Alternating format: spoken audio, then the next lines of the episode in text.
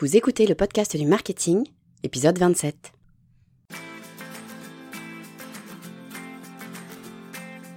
Bonjour et bienvenue.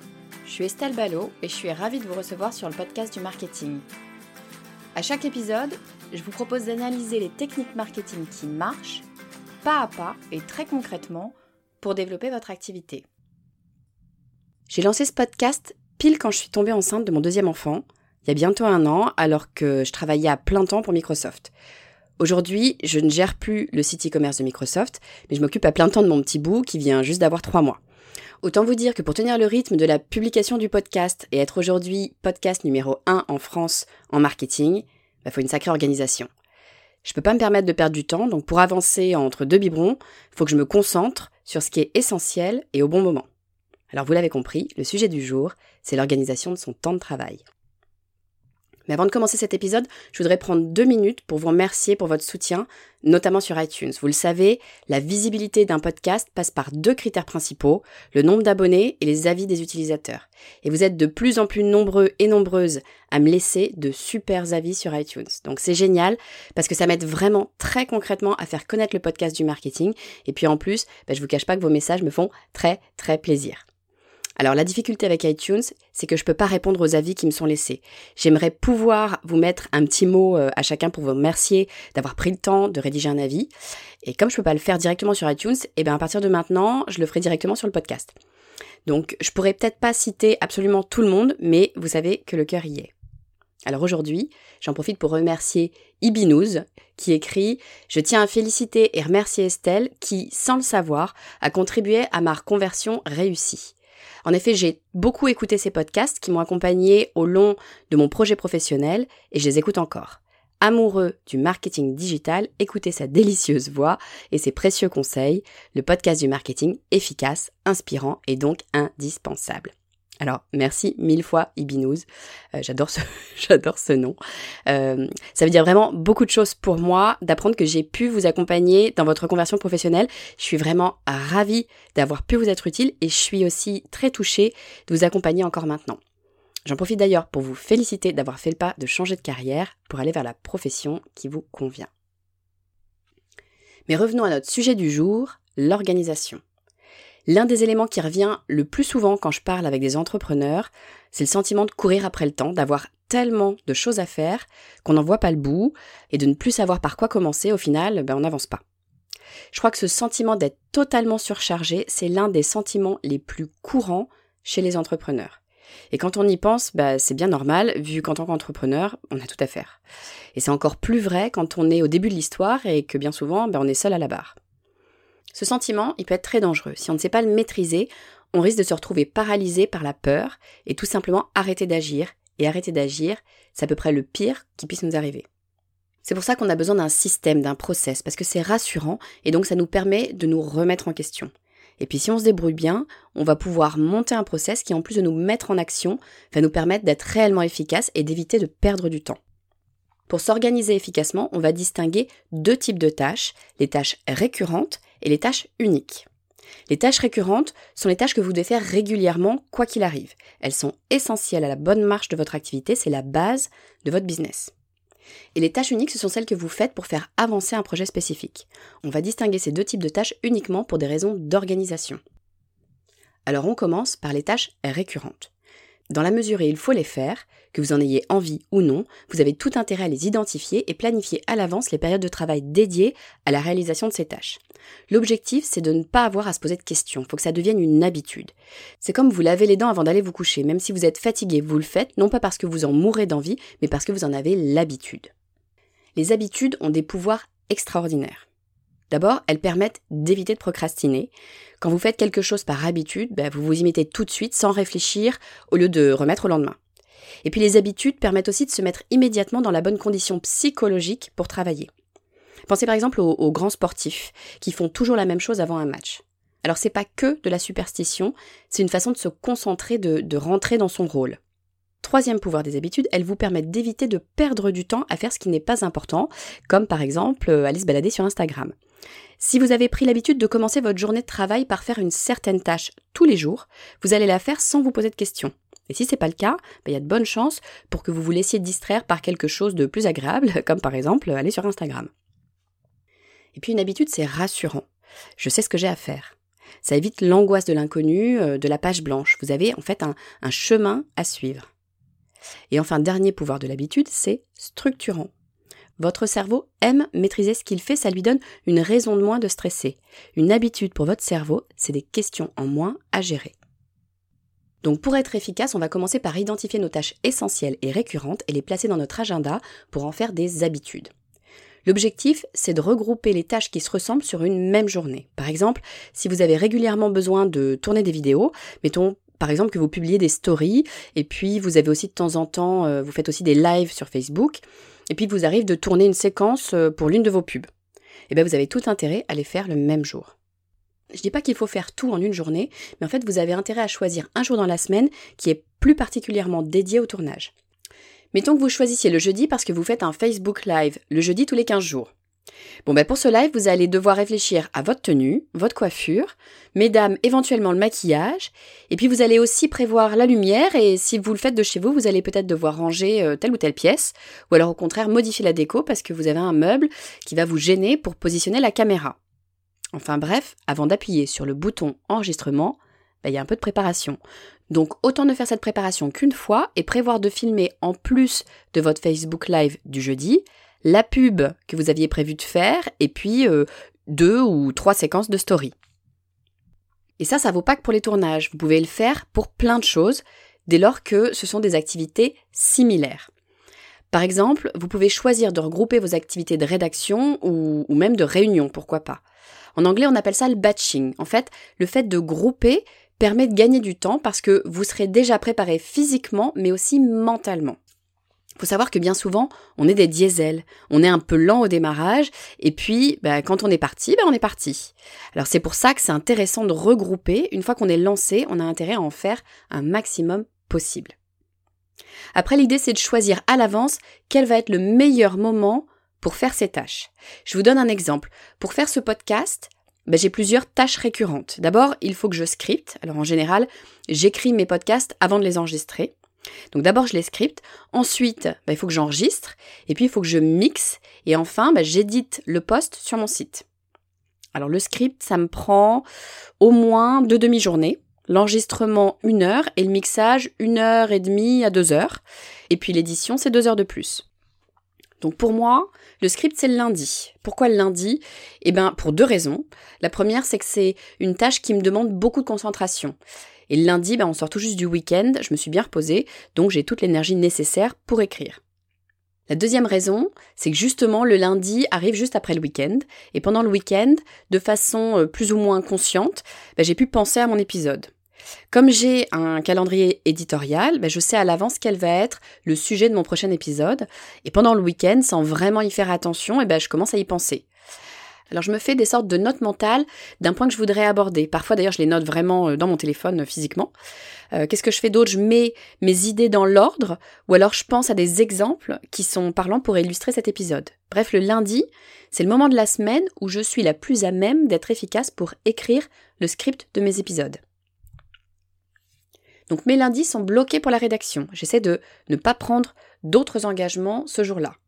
Le mardi matin, je fais l'enregistrement et j'enchaîne avec le montage. La raison pour laquelle je les fais l'un après l'autre, c'est parce que ça me permet de gagner du temps. En fait, quand j'enregistre, il m'arrive de bafouiller. Donc, euh, je peux m'y reprendre à plusieurs fois pour dire correctement une phrase. Si je fais le mix juste après avoir enregistré, ben, je me souviens qu'à tel ou tel endroit, je vais m'y reprendre euh, trois fois, mettons, avant de dire ma phrase correctement. Donc, je coupe immédiatement les deux premières tentatives. Donc lundi, script, mardi matin, enregistrement et montage. Je me laisse le mardi après-midi pour travailler sur d'autres éléments. Et le mardi soir, quand mes enfants sont couchés, je gère la publication. Alors c'est une tâche qui demande moins de concentration. L'idée c'est de corriger les fautes de frappe, de choisir une photo et de programmer la publication. Donc rien de bien compliqué, mais enfin ça prend plus de temps qu'on ne pense. Donc en général je le fais assise dans mon canapé, le PC sur les genoux et en regardant en même temps un documentaire à la télé ou alors en écoutant un podcast. Donc voilà, ça vous donne une idée de ce à quoi peut ressembler une planification de tâches récurrentes. Alors une fois qu'on a notre planning de tâches récurrentes, on est loin d'avoir l'ensemble de notre planning parce qu'évidemment et heureusement, ben, tout n'est pas que répétition. Quelle que soit votre activité, vous avez très probablement des projets à mettre en place pour faire évoluer votre activité. Par exemple, euh, mettons que vous lanciez un nouveau produit. Avant de le lancer, vous allez avoir par exemple une phase de développement, une phase de test consommateur, et d'un point de vue communication, vous allez peut-être vouloir, euh, teaser vos clients, prévenir la presse ou les influenceurs, et puis créer une publicité pour le lancement. Bon, c'est un exemple, hein. tous les lancements sont différents, c'est juste euh, histoire d'illustrer le propos. Donc, pour que vous puissiez lancer votre nouveau produit au jour qui vous convient, il va falloir que vous prévoyez un rétro-planning. Alors je vous préviens tout de suite, je suis une fan des rétro-planning. Je pense que ça me vient de mon début de carrière quand j'étais chef de produit dans un département marketing. En fait, être chef de produit, c'est surtout gérer des projets et les faire avancer. Donc clairement, le rétro-planning est ton meilleur ami. Alors le rétro-planning peut prendre la forme que vous voulez. Moi, je le fais très simplement sur Excel. Donc chaque colonne représente une semaine et en ligne, j'inscris toutes les étapes de mon projet. Et puis j'utilise des codes couleurs juste pour identifier le type de tâche, juste pour que ça soit plus lisible. Par exemple, euh, tout ce qui est en rapport avec la communication, je le mets en orange, avec les achats en bleu, et puis la RD va être en gris. Grâce à ça, chaque semaine, ben, vous savez quels sont les éléments sur lesquels vous devez travailler. Ensuite, à mon avis, un des éléments importants à prévoir dans un rétro-planning, ben, c'est de se donner de la marge. Pour chaque grosse étape, je me rajoute une semaine par rapport à ce que je pense être nécessaire. Ça permet d'éviter de stresser et de courir toujours après le temps. Parce que un rétro-planning, ben, ça doit être flexible. Son but, c'est pas de vous angoisser ou de vous bloquer sur une date, mais au contraire, c'est de vous permettre d'avancer. Donc, s'il vous faut en fait plus de temps pour réaliser une tâche, ben, prenez le temps nécessaire et faites glisser votre rétro-planning. Les quelques semaines de marge que vous aurez prévues sur l'ensemble du projet, ben, c'est elles qui vous permettront de le faire sans compromettre vos délais. Bon, et puis si vraiment c'est trop court, il ben, faut aussi se donner le droit de modifier l'agenda. Toute l'organisation qu'on va prévoir, eh ben, c'est une trame. C'est une trame pour nous permettre d'avancer le plus efficacement possible. Mais cette trame ne doit en aucun cas devenir un obstacle parce que ça aurait pas de sens. Alors s'il y a une chose qui est sûre, c'est que dans une vie d'entrepreneur, ben, rien n'est figé. Si les choses ne rentrent pas dans des cases, il eh ben, faut modifier les cases. Le rétro-planning projet, on l'a dit, il a vocation à être mouvant. Il donne le cadre, mais on peut faire glisser les actions à réaliser en fonction de ce qui se passe réellement. Pour ce qui est des tâches récurrentes, c'est pareil. Gardez en tête que vous avez soigneusement choisi le meilleur moment dans la semaine pour réaliser cette tâche, mais si pour une raison ou pour une autre, ben, ça vous arrange pas de le faire à ce moment-là, eh ben, il n'y a qu'à le faire à un autre moment. En revanche, il faut immédiatement positionner ce moment dans votre agenda, sinon clairement vous risquez de ne pas le faire du tout. Par exemple, en ce moment, je suis en plein congé maternité. Mon fils vient d'avoir trois mois, donc je profite de ses siestes pour travailler sur le podcast. Là, tout de suite, on est en train d'enregistrer, il vient de se coucher. Donc autant vous dire que le batching, c'est pas vraiment ça. J'arrive à travailler par session en gros de 30-45 minutes maximum. Bon, donc mon organisation avec écriture le lundi, enregistrement le mardi et publication le mercredi, sachant en plus que normalement je prépare les épisodes au moins euh, un mois à l'avance, bah autant vous dire qu'en ce moment ça marche pas. Je prépare chaque épisode euh, quand je peux et je finalise systématiquement la veille pour le lendemain. Pour ce qui est de cet épisode-là, je suis en train, on est jeudi, je suis en train de l'enregistrer, il est midi et demi et j'étais supposée le publier ce matin, donc euh, vous l'aurez, je l'espère, dans la journée. Donc pour vous dire que, bah, voilà, c'est la vie, tout n'est pas complètement carré euh, et parfois il faut savoir faire glisser, c'est pas un drame. Ce que je garde en tête, bah, c'est que c'est une période un peu exceptionnelle et que d'ici quelques semaines, je commencerai à le faire garder et puis je trouverai un rythme plus organisé. Ce qui importe, c'est de garder le cap et de savoir où on va. Alors une fois qu'on a créé notre planning des tâches récurrentes et qu'on a construit notre rétro-planning par projet, il bah, faut trouver son organisation quotidienne, son système pour faire avancer tous ces éléments au mieux au quotidien. Alors pour ça, bah, moi j'ai sept grands principes. Le premier, c'est la nécessité de prioriser cette tâche. Attention à ne pas confondre priorité et préféré. En fait, on a naturellement tendance à aller vers ce qu'on aime. Et on n'échappe pas à l'arrêt quand on s'assoit devant son bureau. Dans votre métier, quel que soit votre métier, il y a des choses que vous aimez plus faire que d'autres et des choses que vous aimez moins faire que d'autres. Si vous n'y faites pas attention, vous allez avoir naturellement tendance à faire les choses que vous aimez d'abord. Mais ça ne veut pas dire que c'est la priorité. Donc pensez priorité avant plaisir. Pour ça, j'utilise le principe des trois objectifs. Je vais identifier les trois objectifs principaux que je voudrais atteindre sur une période. Les trois choses que je voudrais vraiment avoir fait à la fin de cette période, celles qui auront le plus d'impact sur mon business et qui feront avancer mes projets. Ce principe des trois objectifs permet d'éviter la fameuse to-do list sans fin. Parce qu'une to-do list trop longue fait qu'on se sent toujours en retard et inefficace. Quoi que vous fassiez, même si vous travaillez d'arrache-pied, vous finissez toujours votre journée en vous disant bah, qu'il reste plein de tâches que vous n'avez pas accomplies. Donc on est toujours dans une forme d'échec et c'est assez désespérant et franchement à mon avis, c'est pas une bonne façon de vivre. Si on a une to-do list trop longue, c'est soit qu'on fait des choses pas vraiment utiles, soit qu'il faut revoir son planning global pour étaler les projets.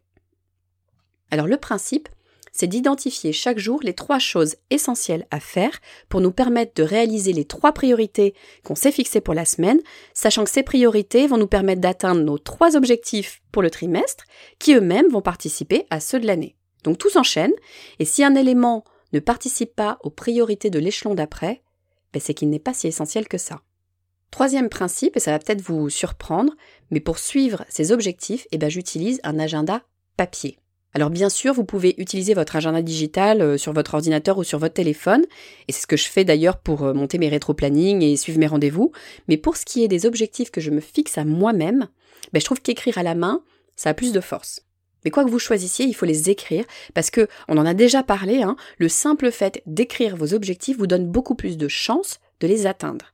En général, j'utilise un, un. Ça me permet de visualiser quels sont les trois objectifs de la semaine et pour chaque journée, quelles sont les trois tâches sur lesquelles me focaliser. Si vous voulez mon modèle de planning hebdomadaire, je vous l'avais proposé en cadeau bonus du premier épisode. Donc pour le télécharger, bah comme toujours, il suffit d'aller sur le podcast du marketing.com slash cadeau 1. Quatrième grand principe pour gérer mon emploi du temps, prévoir du temps pour l'imprévu. Ça va avec l'entrepreneuriat, quoi que vous fassiez, vous ne pouvez pas tout prévoir et c'est tant mieux. C'est aussi comme ça que de nouvelles opportunités se présentent et il faut se donner le temps de les saisir. Donc il faut absolument se laisser des plages horaires non attribuées dans son agenda pour pouvoir travailler sur les opportunités qui se présentent. Cinquième principe, prévoir des tâches récréatives. Il y a plein de choses à mettre en place pour être plus efficace. Si vous n'avez pas lu euh, La semaine de 4 heures de Tim Ferriss, je vous invite à le faire. Il vous donnera plein de bons trucs pour maximiser votre temps, comme euh, par exemple euh, ne checker ses emails qu'une ou deux fois par jour, ou alors travailler avec ce qu'on appelle un VS, c'est-à-dire un assistant virtuel, pour toutes les tâches pour lesquelles vous n'êtes pas essentiel. Mais alors attention, être organisé pour être efficace, ça ne veut pas dire se transformer en robot qui ne s'arrête jamais, quel cerveau en ébullition du matin au soir non-stop. La réalité, ben, c'est que c'est pas possible et franchement, c'est pas souhaitable. Quand on organise sa journée, évidemment, on va chercher à être efficace. On vient d'en parler, on va notamment concentrer les tâches récurrentes et définir des objectifs clairs et en nombre restreint. Mais au moment de planifier sa journée, il y a une chose à ne pas oublier, c'est qu'on n'est pas des robots. On ne va pas pouvoir rester au top de notre concentration toute la journée, c'est pas vrai, faut être réaliste. Donc quand je prévois ma journée, j'identifie les trois actions clés que je veux faire et je les positionne dans le temps de ma journée. Ça, c'est ce que je dois faire. Et puis à côté, bah, j'ai une deuxième liste. C'est ma to-do list euh, d'actions récréatives. Alors qu'est-ce que j'entends par action récréative?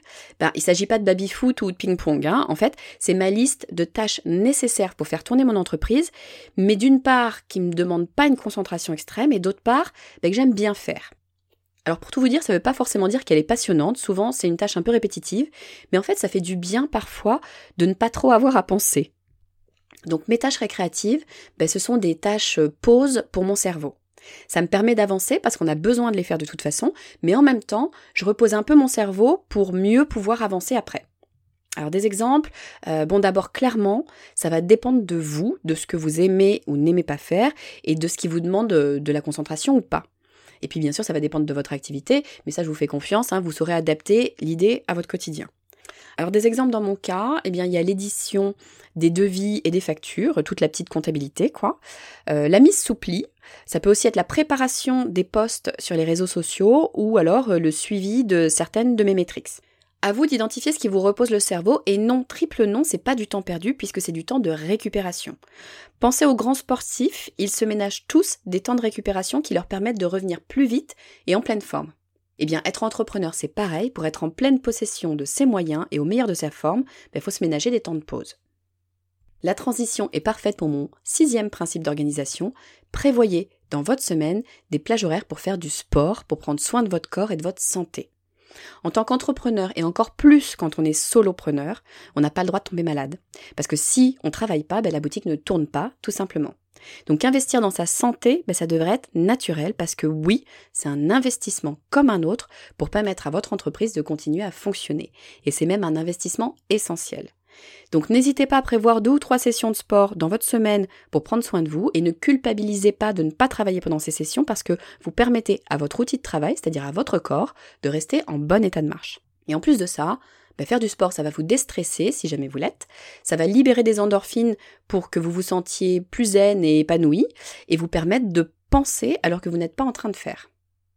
Et ça, c'est formidable pour prendre du recul et voir les problématiques dans leur globalité. Pendant longtemps, mon truc, c'était le vélo d'appartement. Je me levais une demi-heure, trois quarts d'heure plus tôt le matin, je buvais un café et je sautais sur mon vélo pour faire une session de 20 km. Eh bien, j'arrivais au bureau ultra sereine, zéro stress et avec toute ma journée organisée dans ma tête. Cette session me permettait de dénouer les problèmes que j'avais pu rencontrer la veille et d'aborder cette nouvelle journée sereine, physiquement et mentalement. Alors je dis pas qu'il faut nécessairement le faire tous les jours et que c'est forcément le matin, mais il est évident qu'intégrer un peu de sport dans votre routine hebdomadaire, ça peut que être positif. Et pour finir, mon septième principe, célébrer, prendre le temps de fêter ses réussites, même les plus petites. Alors c'est marrant, je me faisais justement cette réflexion l'autre jour quand j'ai réalisé que le podcast du marketing était classé premier podcast marketing en France. Alors ça, c'est un sacré step. Et j'avais bossé pour ça, d'une part en proposant toutes les deux semaines un contenu de la meilleure qualité possible, sans manquer un rendez-vous quoi qu'il arrive, et croyez-moi, des bonnes excuses, j'en ai eu plein, entre le super boulot à plein temps chez Microsoft, l'annonce de ma grossesse, et maintenant le petit jeune homme qui est né, les nuits entrecoupées et les biberons. Donc oui, j'ai bossé sur le long terme pour en arriver là, mais en plus, j'avais une vraie stratégie dédiée à me faire monter dans l'algorithme d'iTunes et clairement, ma stratégie a payé. Donc oui, j'avais vraiment de quoi être fière, et bien pourtant je l'ai pas fêté. J'étais contente de moi à 5 minutes et puis je me suis directement tournée vers le prochain objectif. Alors c'est bien, c'est ce qui fait avancer, mais c'est pas bien parce que ça me permet pas de m'appuyer sur mes accomplissements. Donc pour se sentir sûr de soi, et on sait combien la confiance en soi joue dans le succès, et eh ben pour être sûr de soi, il faut savoir qu'on est bon dans ce qu'on fait. Et célébrer, ben c'est le meilleur moyen de dire à son cerveau Souviens-toi bien de ça, je suis bonne dans ce que je fais. Donc célébrons. Ça peut être euh, en se faisant un super cadeau ou juste en s'accordant un petit plaisir, mais arrêtons-nous et célébrons, histoire d'ajouter une brique à notre self-esteem. Donc pour résumer, si vous voulez optimiser votre organisation de travail, il va falloir commencer par identifier vos tâches récurrentes et les positionner dans votre agenda. Et à ces tâches récurrentes, vous ajouterez vos tâches uniques que vous aurez positionnées dans votre réto planning par projet. Et pour vous organiser au quotidien, je vous donne mes 7 grands principes. Faire passer les priorités avant le plaisir, suivre la règle des trois objectifs, avoir un agenda papier, garder du temps non attribué pour l'imprévu, prévoir des tâches récréatives pour s'oxygéner le cerveau tout en travaillant, prendre soin de soi en faisant du sport et enfin célébrer les victoires. Cet épisode touche à sa fin. Si vous aimez ce podcast, s'il vous plaît, Aidez-moi à le faire connaître au plus grand nombre. Le meilleur moyen pour ça, c'est de faire deux choses toutes simples, vous abonner et laisser un avis 5 étoiles sur iTunes. C'est vraiment ce qui va me permettre d'être visible dans les recommandations d'iTunes et donc de faire découvrir le podcast du marketing à de nouvelles personnes, vous l'avez compris. Et puis d'ici au prochain épisode, si vous voulez échanger avec moi, le meilleur moyen, c'est de rejoindre mon réseau LinkedIn. Vous me trouvez sous mon nom, Estelle Ballot. Je fais de mon mieux pour répondre à tous vos messages le plus rapidement possible. Je vous dis à très vite.